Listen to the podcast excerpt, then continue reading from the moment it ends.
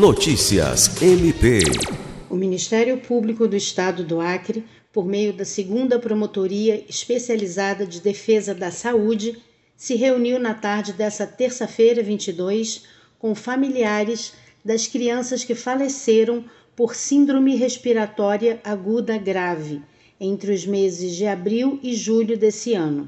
O objetivo da reunião foi esclarecer e orientar as mães acerca da ação civil pública ajuizada pelo MPAC que requer a reparação dos danos sofridos pelas famílias.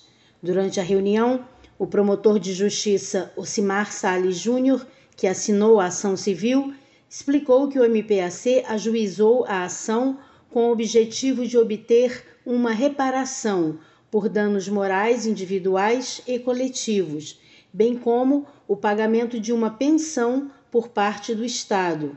Ainda de acordo com o promotor, a ação civil pública não encerra o trabalho do Ministério Público, que persistirá fazendo o levantamento de provas que levem à responsabilização criminal.